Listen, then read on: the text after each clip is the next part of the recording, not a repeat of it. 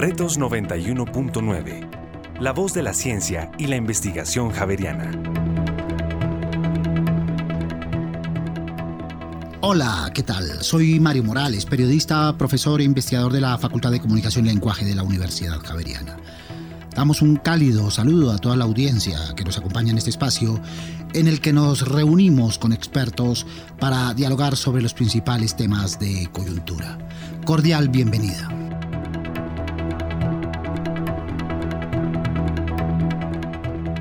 Hay que hablar de las juventudes, así en plural, porque varían de acuerdo con sus contextos. Pero esa conversación entraña una paradoja en los decires se suele resaltar su importancia, la importancia de este nicho poblacional, sus expectativas, sus demandas sociales o ambientales. Pero en la práctica sus condiciones de vida laborales y profesionales se perciben deterioradas, cuando no pauperizadas. ¿Cuáles son las realidades más apremiantes a la luz de la coyuntura que tienen las juventudes en este momento que vive el país? ¿Cuáles son sus preocupaciones y sus intereses en este momento de expectativa de cambio? Pues bien, desde el Observatorio Javeriano de Juventud se han venido aunando insumos con encuestas de carácter nacional y de alcance iberoamericano, con nueve países incluidos, con diálogos incluyentes debidamente sistematizados, para ahondar en sus intereses, pero también en los asuntos que consideran más apremiantes para ellos y para la realidad del país en distintos ámbitos como la educación, el entorno sociopolítico y la paz, entre otros. Es por esto que hoy nos acompañan Marta Lucía Gutiérrez, directora del Observatorio de la Juventud en la Universidad Javeriana, docente del Departamento de Ciencia Política en la misma universidad. Bienvenida, Marta Lucía. Hola Mario, muchas gracias por la invitación y a todos los que nos escuchan. Muchas gracias por estar con nosotros. Está Fernando Quintero, asistente consultor de la Dirección Poblacional de la Secretaría de Integración Social, sociólogo, investigador de la Luena sobre jóvenes y culturas juveniles. Fernando, bienvenido. Muchas gracias por la invitación eh, y pues con mucha eh, con mucho interés de participar en este espacio y pues muchas gracias a todos que nos escuchan. Muy bien, está también Gabriela Reyes, practicante y apoyo para el Observatorio de la Juventud de la Pontificia Universidad Javeriana. Bienvenida, Gabriela. Gracias, Mario. Muchas gracias. Muy bien, está Fabián Acosta, que es director del Observatorio de Juventud de la Universidad Nacional y profesor asociado del Departamento de Ciencia Política. Fabián, bienvenido. Gracias Mario y a toda la mesa. muy contento de estar aquí compartiendo opiniones y análisis sobre este tema tan interesante. Un gran saludo a los oyentes. También a lo largo de este espacio nos acompañará Mateo Ortiz, que es director operativo del equipo de la Universidad eh, Javeriana, del equipo IRA Javeriana, así se llama, con Y en la universidad, además de investigador del Observatorio Javeriano de la Juventud y profesor de cátedra en esta universidad. Con estas voces y con estos expertos damos paso a nuestros oyentes que presentan su percepción e inquietudes sobre el tema que nos convoca en este espacio. Actualmente considero como joven una de mis preocupaciones el tema de la economía porque si bien pues no estamos atravesando por un momento muy fácil, puede ser peor y pues eso también podría afectar el, al momento de querer conseguir un trabajo estable. Considero que mi primera preocupación es el tema económico, la verdad, para tanto los jóvenes como las personas que ya están ejerciendo, que están recibiendo ingresos, la economía es un tema muy volátil y que la verdad pues se ve que los consumos y los costos van al alza. En tiempos de, de crecimiento económico y por temas de la inflación, las oportunidades laborales se verán mucho más reducidas y el crecimiento laboral y personal también se verá perjudicado. Va en cuanto a la atención de salud y ello se debe al, al nuevo sistema de salud que quiere plantear el gobierno de reducir las EPS y abrir como nuevos campos de atención. Muy bien, preocupaciones y reclamos, Marta Lucía. La primera inquietud que eh, se plantean los mismos jóvenes y que se plantean las audiencias adultas es si en verdad estos jóvenes, los jóvenes de esta época son distintos en sus reclamos, en sus preocupaciones y en sus decires a los jóvenes de antaño. Yo creo que sí, son, son muy distintos. Primero son unos jóvenes que están como muy parados en la realidad, conocen muy bien sus contextos, sus dificultades, sus precariedades y en ese sentido yo sí creo que son muy distintos. Ahora hay un hay una enorme preocupación por el futuro, por el futuro incierto que tienen de cara a, nuestras realidades sociales, pero están muy ubicados en, en, un tema de orden educativo y laboral. Entonces están en unas condiciones y en unos contextos más difíciles de los que pudimos enfrentar otras generaciones atrás. ¿Tú, Fernando, compartes, esa percepción? Eh, ¿Estás de acuerdo con esa idea de que los jóvenes hoy son más intervinientes, con propia voz, pero también que sus preocupaciones y sus retos son más hondos y más profundos? Mm, yo eh, comparto con Marta Lucía eh, la afirmación de que los jóvenes de hoy son distintos a los de antaño. Claramente eh, eh, los contextos, eh, el, momento histórico es totalmente distinto. Tenemos unos jóvenes que a pesar de sus precariedades hoy están más globalizados, están más informados, tienen mayor acceso a la información, obviamente, y de una u otra manera también todos estos años desde que el tema de la juventud se volvió un tema de agenda pública y política, más allá de la simple noción de estudiante, pues se han ganado eh, escenarios y modos de reconocimiento importantes que los posicionan de una manera distinta en el contexto social, político, económico y cultural. Sin embargo, los jóvenes de hoy aún, eh, digamos, comparten con jóvenes de antaño sus, sus reclamos, sus demandas. Aún es, eh, digamos, hoy como, como hace eh, unos años, eh, los reclamos y las exigencias por, el derecho a la educación aún permanecen, eh, los temas de la equidad, de la inequidad, de la pobreza aún están. los modos diversos de involucrarse en la conflictividad, en las distintas formas de violencia y en el mismo conflicto armado, pues están presentes, pero aún persisten deudas históricas que digamos, canalizan en cierta medida eh, el activismo y, las subjetividades políticas de estas poblaciones. Gabriela, ¿tú estás conforme con el mundo que los adultos les estamos dejando? ¿Sienten que hay vacíos? Eh, ¿Satisfacen sus expectativas? Pues que si hay una gran insatisfacción que hace que los jóvenes quizás nos empecemos a involucrar un poco más con temas que antes nos creían apolíticos, ¿no? Que eso es también un gran mito que se, tiene sobre la juventud, que somos apolíticos.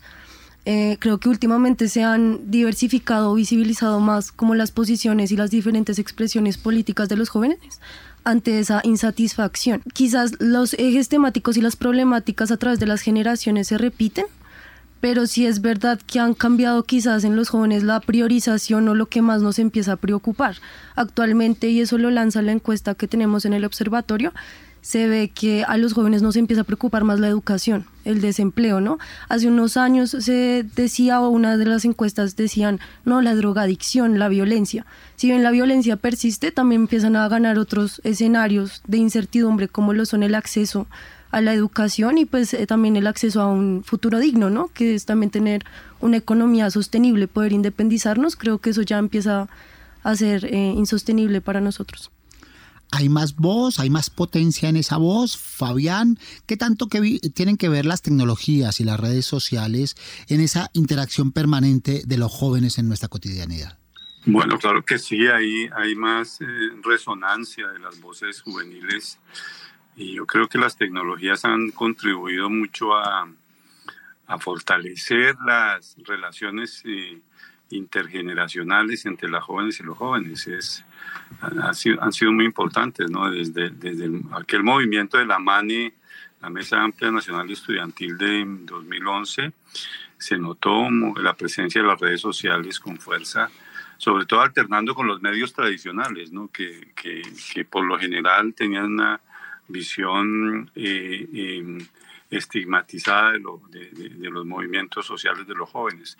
Y, lograron mostrar que los jóvenes se enteran, saben, conocen muy bien sus problemáticas y tienen capacidad de expresarla en movilizaciones, en organización eh, social, en, en, en, actividades diversas de, de denuncia, de, de, expresión que pues con el tiempo se han venido eh, eh, fortaleciendo, ¿no? Entonces me parece que sí hay ahora más visibilidad de, de, algo que generacionalmente es muy importante, si es que por lo menos la sociedad se da cuenta que los jóvenes están ahí. Entonces creo que ahí, ahí los jóvenes representan un sector poblacional muy significativo, ¿no? Son, no son solamente los que están entre 14 y 28, como dice la ley, porque eso pues es una convención que tiene que ver con, con, las técnicas de, diseño de las políticas eh, generacionales o de ciclo de vida. Pero fundamentalmente eh, eh, ser joven es comenzar a salir de la infancia casi que después de los 10 años y mantenerse en una relación de dependencia de algún modo también con la familia y con la casa. Después de los 25, dado, dadas las precariedades que sufren las personas jóvenes y, entonces hay como una, como que se ha aumentado el, el, el, ciclo, el, digamos, las, los márgenes de lo que son este componente poblacional y tenemos jóvenes que representan más del 25% de ese 14 a 28 años, que son más o menos el 35, 40% de la población. Los más adultos hacen parte de la población económicamente activa y el futuro es incierto. Esa es la verdad. El levantamiento del año pasado lo dijo con, con grito herido muy fuerte y pues lo que se espera es que los adultos y las instituciones y los medios sean receptivos a ese a esa denuncia pues eh, eh, muy fuerte que hacen los jóvenes en profunda precariedad estructural ¿no? Muy bien, una visibilización y una resonancia, Marta Lucía, que se han convertido en un círculo virtuoso a mayor participación, mayor implicación, mayor presencia. Pero tú utilizas una metáfora que nos llama poderosamente la atención. No es solo los jóvenes, los jóvenes son el zoom de la sociedad, dices tú, el close-up de, de la sociedad, ¿verdad? Lo que sucede con los jóvenes es como una fotografía, la fotografía más nítida de lo que está sucediendo socialmente.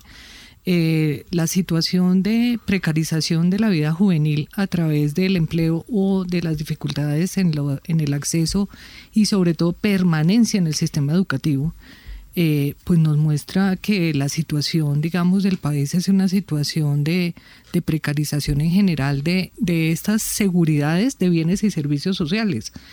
Eh, adicionalmente a eso, pues encontramos todas las violencias y la captura de, jóvenes y adultos, pero especialmente jóvenes eh, que no tienen pues un futuro cierto ah, en las economías ilícitas, en las economías pues que son ahora ya, bueno, desde hace un buen tiempo transnacionales, de mucha fuerza, donde les ofrecen no solo subsistencia, sino también colectivización, o sea, una posibilidad de tener una familia de tener un, un, grupo, una asociatividad. Entonces yo creo que cuando uno ya se pone en detalle a mirar cada uno de los problemas de los y las jóvenes, empieza a encontrar que son problemas de la estructura social y de la manera como, como se ha respondido socialmente a, a aquello que se llamaba la sociedad o el estado de bienestar, un estado de bienestar que nunca nos llegó y, se devolvió. Sí, no nos alcanzó a llegar, pero regresó, se devolvió y entramos nosotros en una situación donde nunca nos llegó la totalidad del estado de bienestar, pero entonces nos dejó con unos vacíos enormes a la hora de la eh, garantía de servicios de salud, la garantía en la educación, las garantías en un empleo digno y de calidad, las garantías en servicios sociales, entonces ahí hay como una serie de dimensiones de vacíos que muestran eh, eh, en los jóvenes ponen en evidencia de nuestra sociedad como sociedad en conjunto y de las respuestas que nosotros como sociedad y como Estado logramos dar. Entre todas esas insatisfacciones, Fernando, sin duda salen a relucir particularmente eh, algunas de las que ya ha mencionado Marta Lucía lo que tiene que ver con el acceso a la educación, la calidad de la educación, los costos de la educación, y por otro lado, lo que tiene que ver con el empleo, con la precarización del empleo, ¿verdad? Sí, yo eh, a mí me parece, yo coincido con lo que está señalando Marta Lucía y Fabián y, la otra compañera, eh, yo, digamos, a mí también me causa interés, por ejemplo, pensarse cómo la experiencia, digamos, eh, de, las juventudes en un mundo contemporáneo que no son las mismas o no es la misma de, de, la, de las juventudes de los años 70, de los años 60, ¿sí? Y cómo, digamos, este modelo de globalización va acompañado de unos procesos, como lo señalaba Marta, de precarización de la vida social y económica de las, de las gentes.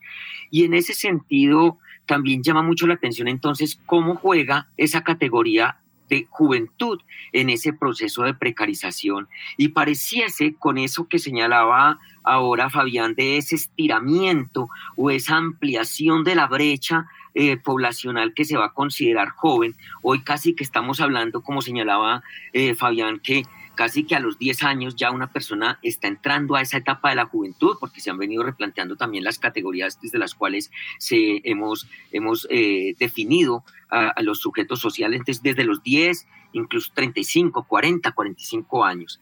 Y eh, digamos que eh, esa, esa cuestión, esa particularidad de, de la juventud como una población en espera, como un ejército de reserva, eso que llamaban la moratoria social, los clásicos de la juventud, como pareciera como instalarse en el cuerpo social completo y cada vez se instala más. Entonces es como unos procesos de producción de juventud ampliada, de juvenilización masiva, generalizada, para, eh, digamos, sostener o legitimar unos procesos de precarización. Entonces, digamos, eh, cada vez las personas están más eh, necesitadas de procesos educativos de larga duración, eh, enfrentada a procesos o a, experiencias laborales de, de muy corta duración y con unos periodos de para socioeconómica.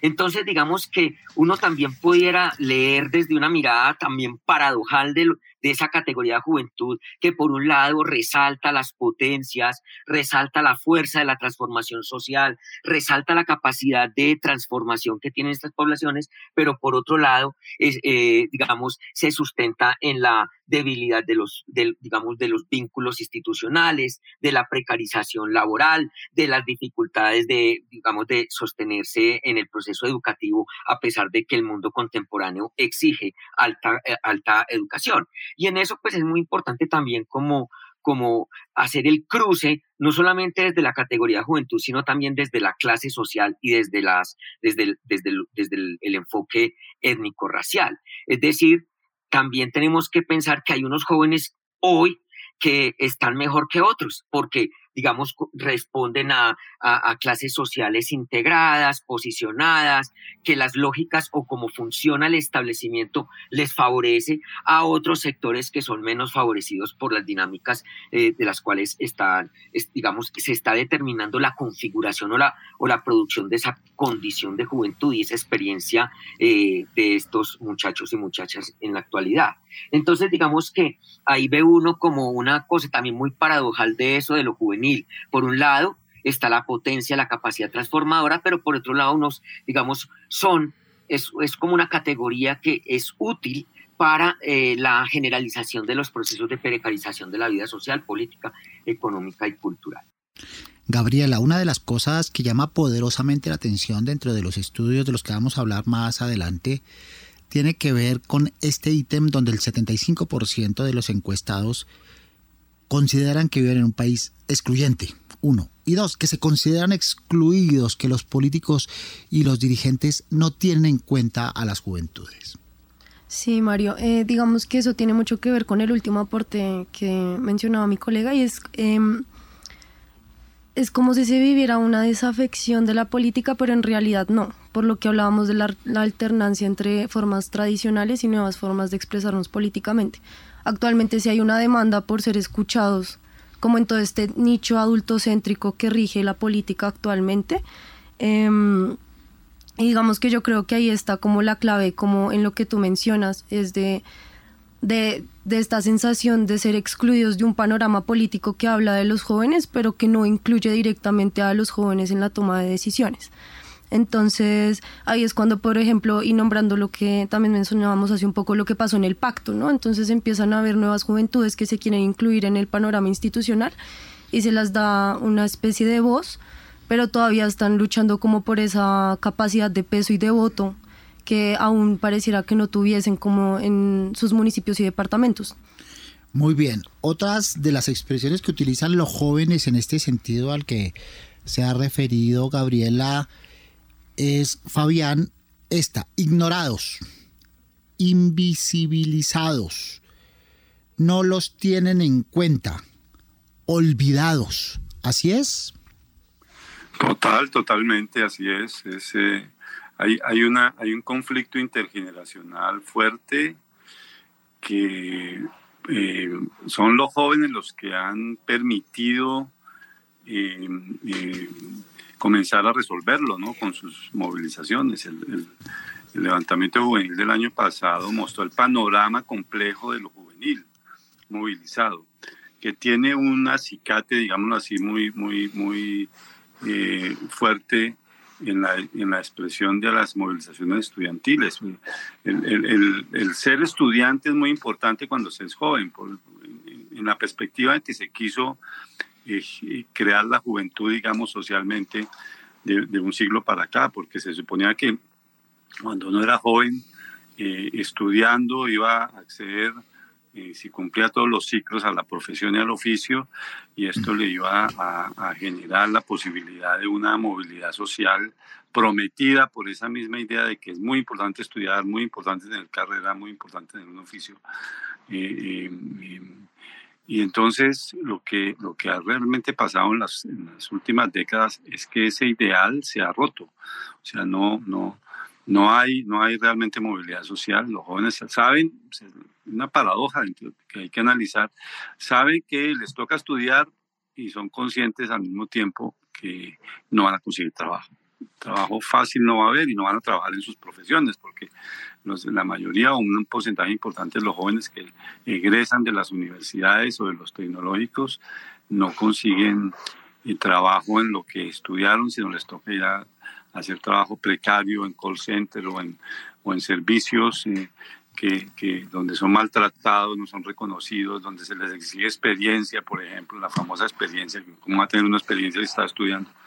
Entonces, creo que sí, hay, son, son, hay, hay negacionismo social sobre, sobre la juventud que, es, que ha sido muy poderoso y que ha sido roto por, por el grito de los jóvenes. Yo creo que eso, eso es lo más importante de las últimas movilizaciones, porque permite, porque es que los jóvenes son nuestros hijos.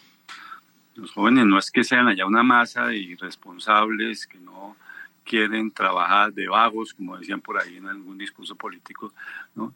o de vándalos, sino los jóvenes son nuestros hijos, eh, adolescentes que ya están en la universidad, que en los cuales invertimos mucho dinero a veces para la educación, por ejemplo, y ese es otro de los de los de la crisis eh, emocional, familiar, social tremenda por la que se está pasando, porque porque finalmente el Estado ha sido poco serio en, en retribuir a los esfuerzos del, del, mundo del trabajo de los trabajadores eh, para educar a sus hijos. Entonces, creo que el, el eh, el negacionismo, la invisibilización es poder. En la universidad es un ejemplo no más, ¿no? Las universidades no ven a los jóvenes con muchas veces con buen ojo, sino más bien como sujetos de matrícula o sujetos de intervención con los currículos y no, y no, y no como, como agenciadores y, y, y potenciadores de prácticas creativas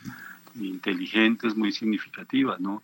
Ellos lo hacen más bien en clave de resistencia, los jóvenes se oponen a todas esas circunstancias de invisibilización y crean, y crean un mundo propio, un mundo propio que es densamente político, a eso nosotros le llamamos politicidades juveniles, desde allí los jóvenes eh, se comunican rápidamente, son prácticas que a veces son efímeras, no son permanentes en el tiempo, pero que se están asumiendo a cada instante, a cada momento, y eso hace que veamos que los jóvenes se movilizan muy rápidamente para defender sus problemas o para protestar contra, por ejemplo, eh, aquellos que decidieron no apoyar el proceso de paz o bueno, etcétera. Digamos, la movilización juvenil es una movilización a flor de piel porque los jóvenes no son escuchados, no son vistos, no, no, no, sabemos quiénes son, nos dan miedo porque no los conocemos, no las conocemos. Y bueno, es, es una movilización diversa porque al interior de esa movilización está, por ejemplo, la movilización feminista que ha sido muy significativa en el último periodo las mujeres jóvenes también protestando contra el patriarcado y el machismo, que sigue siendo también un, fenómeno al interior del mundo juvenil, ¿no? heredado de las prácticas adultas. en las instituciones escolares, en la familia, en, las instituciones políticas.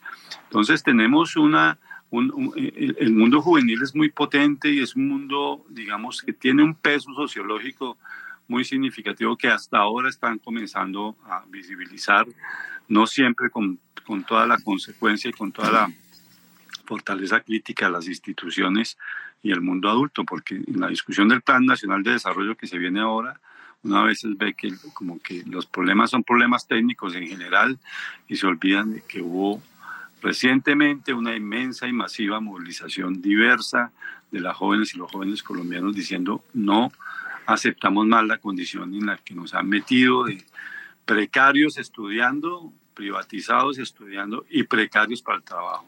No, es, es una cosa terrible. ¿no? La pandemia mostró, mostró la, la, densidad de esa precarización, por ejemplo, en términos de la oferta laboral. ¿no? Si antes había condiciones precarias para ejercer trabajo con contratos basura y contratos cortos, que les dan contratos de dos, tres meses, así los jóvenes no pueden emanciparse de sus familias. Eh, em, la, pandemia dejó ver que esas opciones que, antes existían ya no, ya, no, ya no eran posibles, o sea, precarización radical. Creo que, creo que lo que va a pasar, lo que está pasando, mucho de lo que está sucediendo incluso con el ascenso de un nuevo gobierno de otra orientación política tiene que ver con esas movilizaciones juveniles.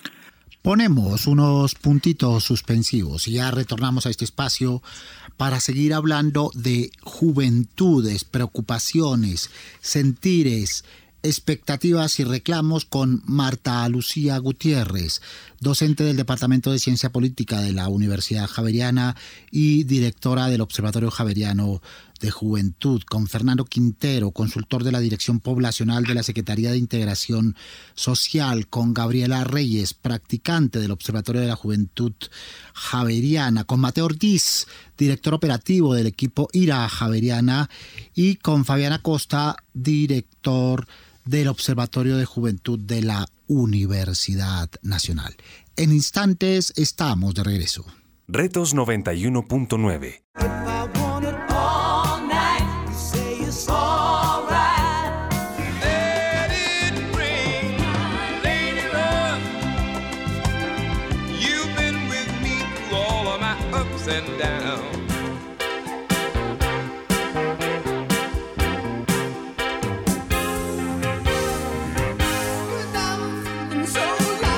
En las noches, Javeriana Estéreo, sin fronteras.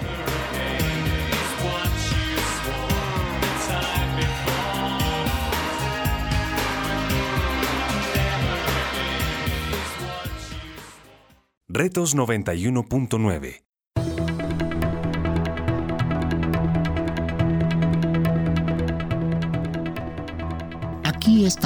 regreso en este espacio para seguir hablando de juventudes, preocupaciones, retos, desafíos y expectativas con Marta Lucía Gutiérrez, docente del Departamento de Ciencia Política de la Universidad Javeriana y directora del Observatorio Javeriano de Juventud, con Fernando Quintero, consultor de la Dirección Poblacional de la Secretaría de Integración Social, con Gabriela Reyes, practicante del Observatorio Javeriano de Juventud, con Mateo Ortiz, director operativo del equipo IRA Javeriana, y con Fabiana Costa, director del Observatorio de Juventudes de la Universidad Nacional.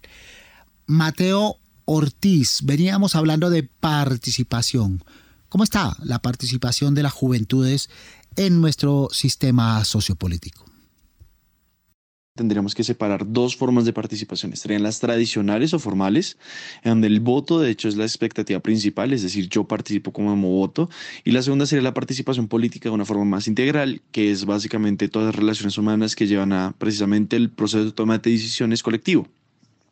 En ese sentido, las encuestas nos muestran que las juventudes de hecho están más virados hacia este segundo escenario, principalmente porque eh, con respecto a los mecanismos formales sienten que no hay garantías para las juventudes es algo muy, muy lógico, principalmente teniendo en cuenta que de hecho son las juventudes las que menos tienen oportunidades para presentarse a cargos públicos, o sea, en el Congreso es imposible realmente que un joven llegue a esos espacios, joven entendido de los 14 a los 28 años, o sea, por las reglas propias del Congreso, o sea, la gente que se puede postular, pero también por el capital que se requiere para llegar al Congreso. En ese sentido, las juventudes han virado precisamente más hacia el otro lado y es hacia la participación cotidiana en lo local a través de organizaciones, porque de hecho con nuestra encuesta nacional de juventudes, las juventudes en general creen que participando se puede cambiar el país. Lo que sí sienten es que la política tradicional, es decir, los políticos, no los escuchan. Y ahí sí digamos que, pues, si a ti no te escuchan, ¿por qué votarías por alguien que no te escucha? ¿Por qué votarías por alguien que no tiene garantías o no te ofrece garantías para, para que tu sea incluida como en ese acto representativo que implica votar por alguien y que esa otra persona tome esas decisiones por ti en unas instancias de toma de decisión como es el Congreso o la presidencia? Son varios los insumos, Marta Lucía, de trabajos, encuestas, diálogos, sistematizaciones que ustedes han hecho sobre las juventudes. En principio, ¿qué podríamos, aparte de lo ya mencionado en la, eh, en la primera parte de nuestro espacio, qué factores tienen que ver de manera rotunda, contundente en la tipologización, en la caracterización de este momento que viven las juventudes en nuestro país en relación con sus reclamos y con sus expectativas? Bueno, yo creo que los y las jóvenes han entendido muy bien su capacidad de cambio, su capacidad de transformación, esa potencia de la cual Fabiana Costa hablaba y, reforzábamos tal vez todos, pero yo creo que hay una conciencia de esa capacidad de transformación que tienen las y los jóvenes a través de diferentes formas, tanto de la acción colectiva eh, eh, puesta en las calles a través de las manifestaciones como de la, las manifestaciones colectivas puestas a través del arte. Y yo creo que es, es la necesidad de que esta voz sea eh, trascienda y genere una incidencia y, un, y cambios en las condiciones de vida de las y los jóvenes en primer lugar, pero no solamente de ellos, sino también de la sociedad, que ofrece, digamos, eh, condiciones muy limitadas para el desarrollo de las potencialidades en general de, los ciudadanos. Entonces, creo que han entendido, primer factor, han entendido muy bien esa capacidad transformadora. Segundo factor, creo que eh, esta, eh, esta visión de realismo sobre la incertidumbre del futuro que cada vez se pone como más oscura, más nebulosa, ha hecho también que ellos se posicionen muy fuertemente en un presente y es, bueno, si estamos viendo hacia el futuro tantas, tantas nubes oscuras, tantos nubarrones, entonces, ¿por qué no trabajamos en el presente y por qué hoy en el presente no hacemos una serie de cambios que primero nos den posibilidades de acción y de decisión, pero segundo que hacia el futuro pues se logren despejar estas, estas tormentas. No sé si, si sea, sea posible, pero sí es, creo que ellos lo, lo, manifiestan con mucha claridad y es un posicionamiento en el presente de manera clara y un posicionamiento eh, frente a contextos muy diversos, porque encontramos eh, jóvenes que estudian, muchos jóvenes que no pueden estudiar, jóvenes que estudiaron y tuvieron que retirarse, jóvenes vinculados a, economías ilícitas, jóvenes en las condiciones de mayor eh, precariedad y sobre todo mayor inseguridad en sus territorios. Entonces yo creo que esos contextos como tan difíciles los ha llevado un poco como a hacer una acción reactiva y es tratar de ver qué tanto ellos pueden transformar, pero también qué tanto se pueden, digamos, quitar toda esa, toda esa violencia. Casi que yo diría que quieren decir, bueno, ¿por qué no le damos vuelta a esta página, a esta página de violencia, de, de barbarie, de dificultad que tiene el país? Además de los efectos psicológicos de la pandemia ya mencionados en la primera parte. Fernando, insumos hay, ¿verdad? Este insumo de la Fundación SM y el Observatorio Javeriano de la Juventud y la encuesta nacional de juventud de Colombia, la encuesta Next Generation Colombia realizada por el British Council. La encuesta que piensan y que sienten los jóvenes de la Universidad del Rosario y el diario El Tiempo y la Fundación Hans Seidel, pero también ustedes hicieron una encuesta de juventud de Bogotá. ¿Cuáles son los hallazgos, coincidencias y diferencias de lo mencionado hasta el momento?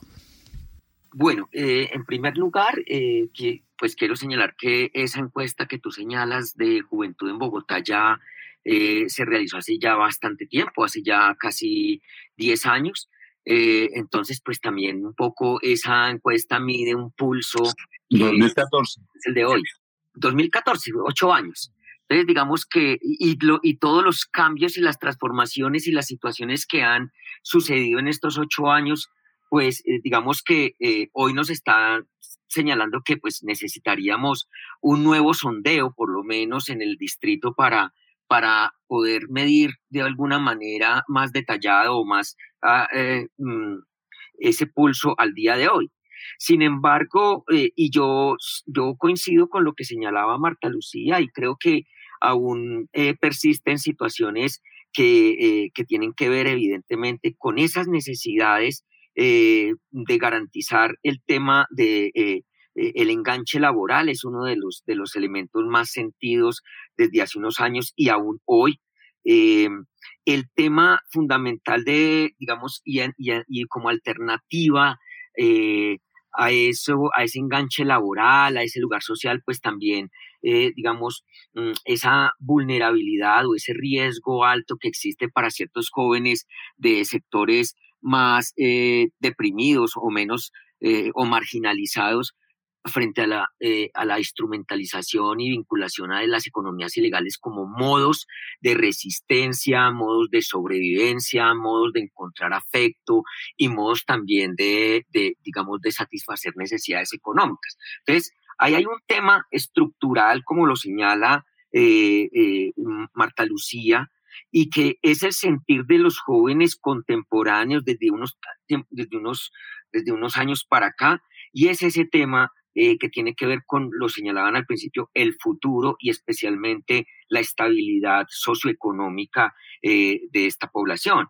Eh, ya pues lo, señalamos, lo hemos señalado ya en reiteradas ocasiones, la tasa de desempleo en los jóvenes es por lo general el doble de alta que en, el, en la tasa general de desempleo, pero también eso está muy asociado digamos, al tema, a la incertidumbre de, la experiencia educativa. También, digamos, cada vez es más mm, claro la importancia de la educación en, la, en, las generaciones actuales, en el mundo actual, pero también la pérdida de eh, eficacia de esa promesa de estudio como promesa de futuro. Entonces, digamos que hay dos elementos importantes. Eh, por un lado, este tema de el, el, presente y el futuro, visto desde un lugar eh, casi que apocalíptico, ¿sí? las promesas de futuro en relación con la educación y el trabajo y la familia se, se diluyeron y entonces ahí hay una, una un, un, alto grado de angustia y de, digamos, de paralización de barreras para los, los y las jóvenes y ahí también podemos identificar eh, eh, que esto puede estar teniendo unos efectos en la estabilidad emocional, eh, mental de, los y las jóvenes, no solamente los efectos de pospandémicos, sino también, digamos que eh, esa incertidumbre o esa eh, esa falta de eficacia de estos procesos y, la, y las demandas sociales que esta sociedad le exige a los y las jóvenes o a estos sujetos, pues entonces ahí hay como una serie de unas, unas angustias muy fuertes que pueden estar deteriorando también como eh, las estabilidades emocionales, afectivas y mentales de jóvenes, hombres y mujeres. Pero también el tema eh, de la violencia es un elemento crucial, eh, sin duda alguna. los y las jóvenes eh, son eh, la población eh, mm, estratégica de la violencia, tanto desde el conflicto armado como desde las distintas formas, es la mano de obra, por su por su especificidad o su singularidad son bastante eh, mm, buscados eh, pues por el arrojo, la subterraneidad, el, secret, el secretismo, bueno, una serie de cosas que también son potenciales para la ilegalidad, pero también porque el mundo institucional y el mundo de los adultos, el mundo formal, pues les ha cerrado la puerta. Además de otros temas, ¿verdad, Gabriela? Por ejemplo, temas de preocupación y de interés de los jóvenes que salen en estas encuestas, como la educación para la sexualidad, por ejemplo, el uso del tiempo libre y el bienestar integral. Sí. Digamos que ahí hay algo muy importante y el tema del feminismo, ¿no? Eh, lo que vemos ahora en las juventudes es que y en estos términos de autopercepción, eh, las poblaciones eh, femeninas o caracterizadas como mujeres empiezan a ser un poco más conscientes de las brechas sociales que tienen eh, a diferencia de los hombres. Esto se ve muy marcado también en la educación para la sexualidad. vemos que hay, por ejemplo, en las preocupaciones que tienen las juventudes, hay poca información sobre la educación sexual y lo que arroja nuestra encuesta es que la mayoría de información que se obtiene de la educación sexual es la madre eh, y quienes más informan o más parecieran tener información sobre educación sexual son las mujeres. Y es la, la brecha es abismal, nos muestra la encuesta. Eh, asimismo sobre la prevención como de enfermedades de transmisión sexual. Entonces pareciera que todavía recae un poco la responsabilidad sobre la mujer y también pareciera que en las juventudes encuestadas las mujeres son también conscientes de esto. Em, también sobre términos de autopercepción, digamos que sigue eh, en esto sí muy cercano como las preocupaciones sobre la imagen, eh, el consumismo, eh, todos estos empiezan también a ser repetitivos en la encuesta, pero hay algo también como muy interesante y es como en esto del uso del tiempo libre se vuelven a ver un poco esas brechas sobre el papel del hombre y la mujer. vemos que las mujeres participan de menos como actividades sociales y que las puedan exponer más que los hombres. también son también podemos ver que mm, en términos del uso del tiempo libre, eh, los, eh, muy pocos jóvenes todavía están asociados como a actividades extracurriculares. Quizás eso puede tener que ver con lo que decíamos de las preocupaciones laborales y educativas que tenemos, como este tiempo dedicado a la cultura, como que muy poco lo, siguen percibiendo los jóvenes que tienen la opción de, eh, creo que es lo más importante que arroja la encuesta. Y muy específicamente, Fabián, su preocupación sobre los acuerdos de paz, sobre una sociedad en paz, ¿verdad? Sí, mira, en, eh, los acuerdos firmados en 2016 casi que estaba ausente la voz de los jóvenes. Eso es uno de los señalamientos críticos que hemos hecho durante todo este tiempo.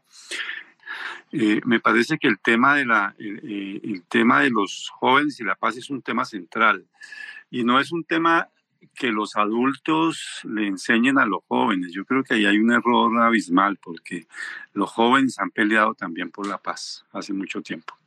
Y si no, eh, miremos los movimientos antimilitaristas juveniles que hay en Colombia que son muy importantes y que han logrado, por ejemplo, constitucionalizar la objeción de conciencia frente al servicio militar obligatorio, eh, eh, que discute muy fuertemente el tema de la obligatoriedad incluso del servicio social alternativo, porque, porque los jóvenes son obligados a muchas cosas, obligados a estudiar, obligados a estar eh, eh, confinados en sus casas, no pueden pasear libremente por los parques, difícilmente por las calles. Es decir, tiene unas restricciones sociales muy complejas que los debilitan emocionalmente y ellos no quieren eh, esas violencias. Muy bien. Y en el cierre de nuestro espacio escuchemos a las juventudes sobre las expectativas que se plantean en el fin de año y en el año venidero.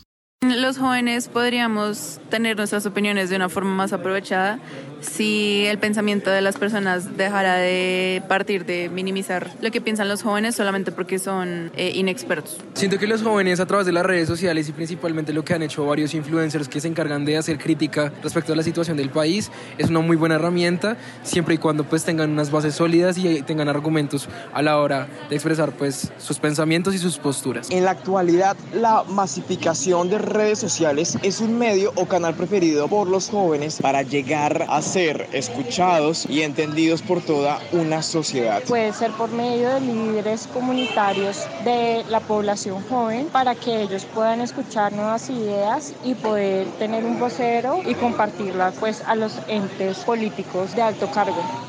Muy bien, Gabriela Reyes, retos, desafíos para las juventudes. Bueno, eh, Mario, eh, retomando todo lo que hablábamos un poco, eh, quizás está en cómo ver cómo llevamos nuestras preocupaciones y nuestras demandas a espacios institucionalizados que todavía no, en donde todavía no tenemos voz en realidad, ni siquiera voto. Entonces ver cómo captamos, ver también cómo dialogamos con otras juventudes que ya vimos que son heterogéneas Em, y quizás llevar estas demandas de manera colectiva, que fue lo que nos enseñó como el paro nacional de hace unos años, y es que quizás entre, entre este tejido social que vamos conformando, más campo se puede ganar, más voz y más votos se puede ganar en estos canales institucionalizados, y también eh, empezar a visibilizar eh, eso que todavía invisibilizamos dentro de las juventudes, ¿no? Que eso también pasa según las poblaciones en donde estemos ubicados. Muy bien, es Gabriela Reyes, practicante apoyo para el Observatorio Javeriano de la Juventud. Muchas gracias por estar con nosotros. Muchas gracias. Fernando, retos, desafíos para las juventudes, para la sociedad, para los gobiernos, para las reformas. Bueno, para mí, eh, digamos que eh, el estallido social eh, y los distintos espacios de deliberación que se dieron, tanto en esos escenarios alternativos que crearon los jóvenes movilizados, como los otros escenarios que se crearon un marco más institucional, tienen que ser incorporados en el plan de desarrollo sin duda alguna. Para mí me parece que el reto más importante es cómo se logran canalizar todas esas propuestas eh, que, eh, y esas agendas que desde los y las jóvenes se construyeron en el marco de ese contexto eh, de, de protesta y de movilización social juvenil y que de una u otra manera, como bien lo señala Fabián, estuvo el motor que permitió la transición política a un gobierno alternativo distinto a los que el país ha tenido eh, eh, para su gobierno. Entonces, digamos que fundamentalmente eh, el gran reto es dar respuesta a todas esas demandas y necesidades y agendas. sin duda alguna, el tema de la paz total, ahí hay gran, un gran reto, es cómo el proyecto o la gran apuesta de este gobierno enmarca las agendas y las apuestas y las necesidades y, los, y todas esas eh, mm, propuestas que lograron eh, presentar y plantear eh, las organizaciones juveniles en, en, estos, en estos meses.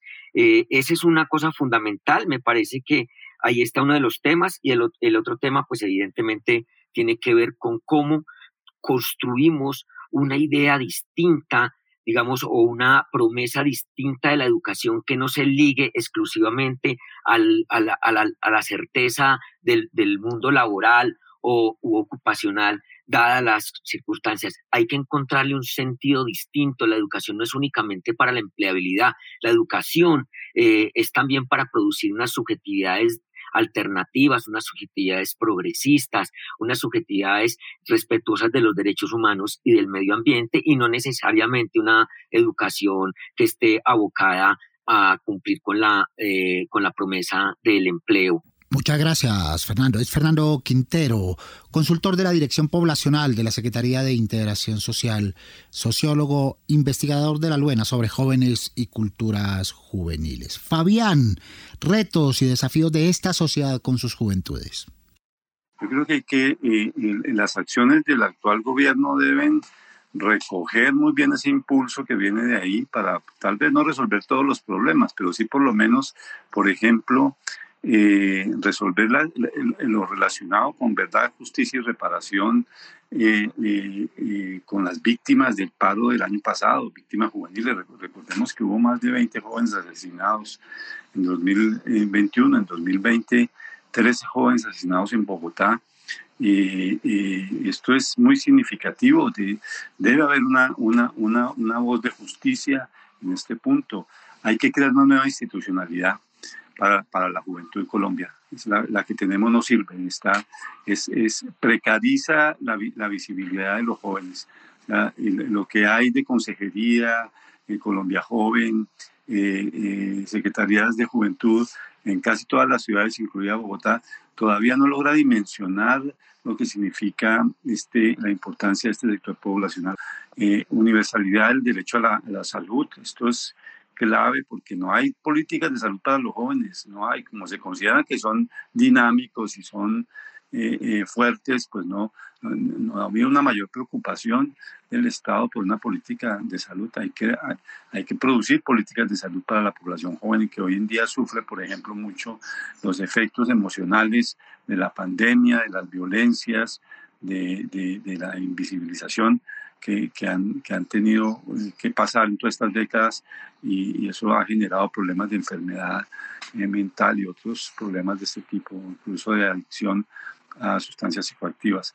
Asistencia social inmediata. Y si queremos resolver los problemas de los jóvenes a mediano plazo, pues resolvamos el problema educativo, pero también el problema de empleo con asistencia, porque por ahora no tenemos una economía productiva que garantice eso, por ahora no tenemos un sistema educativo que, que garantice eh, el bienestar material para los jóvenes que están en la universidad y que tienen que ponerse a trabajar al mismo tiempo para poder terminar sus estudios, políticas de primer empleo, justicia intergeneracional, eh, eh, devenir femenino, esto es muy importante, todos los temas de, mujer están en, en, el centro del debate por las transformaciones que deben haber en el campo de la juventud.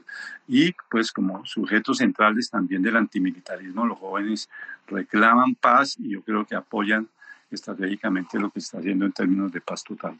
Muchas gracias a Fabiana Costa, director del Observatorio de Juventud de la Universidad Nacional y actualmente profesor asociado del Departamento de Ciencia Política. Mateo, en términos de participación, retos y desafíos.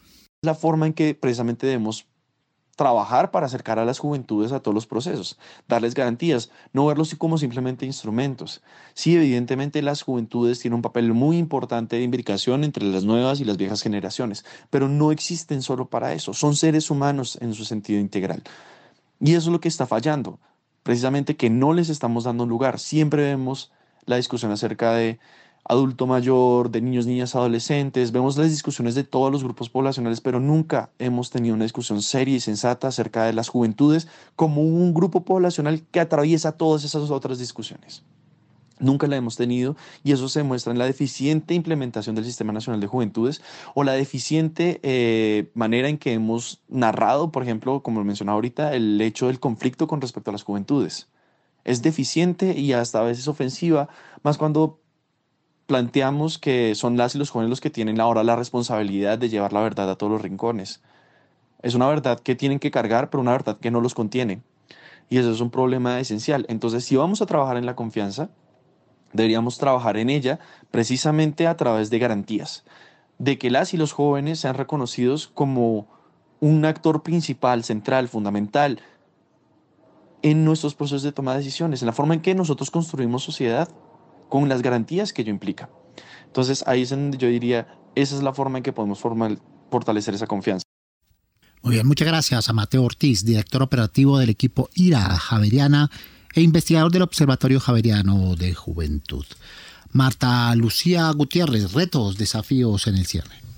Eh, pues Mario, a mí me parece que en primer lugar, el primer desafío inmediato es participar en los diálogos incluyentes que tienen como propósito la construcción de plan de desarrollo, que estamos en este momento en ello y es necesario que ellos estén ahí participando, llevando eh, sus demandas y sus necesidades para que queden eh, agendadas incluidas en el plan de desarrollo.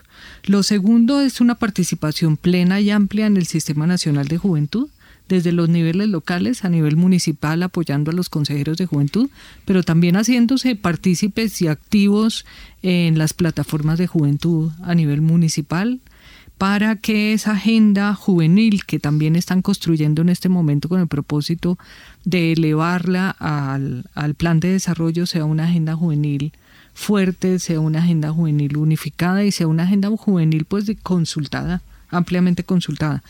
Eh, los jóvenes y las jóvenes afro están moviéndose por todo el país, construyendo la primera agenda juvenil afro eh, con el propósito de que tenga una, un posicionamiento. Y finalmente yo diría que tejer acciones intergeneracionales que trabajen en alternativas de política social que sean incluyentes, equitativas y justas para todos y que arrebaten de la pobreza tanto a niños, niñas, adolescentes como a jóvenes, pero también a viejos y viejas, y que realmente sea un trabajo intergeneracional, un trabajo social eh, que reivindique eh, la acción de lo público, que reivindique el espacio público como ese lugar donde todos eh, acordamos reglas del juego de convivencia, pero sobre todo de desarrollo, y que reivindique, digamos, una serie de valores que se han ido como asfixiando en el día a día y en las precariedades, dificultades que vivimos tanto en el orden nacional como internacional.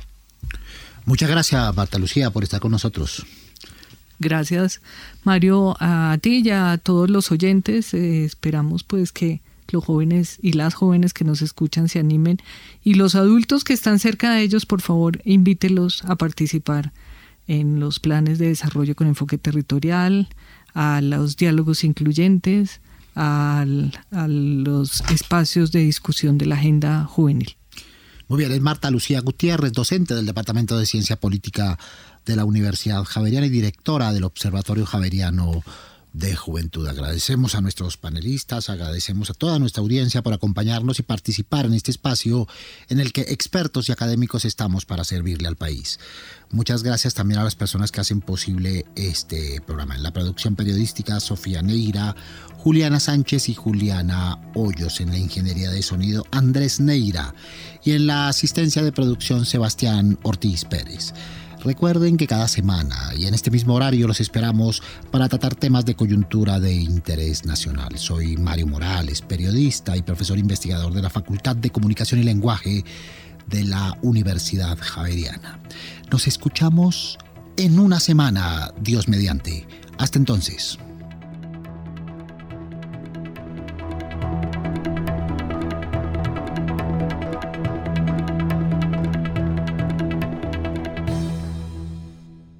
Retos 91.9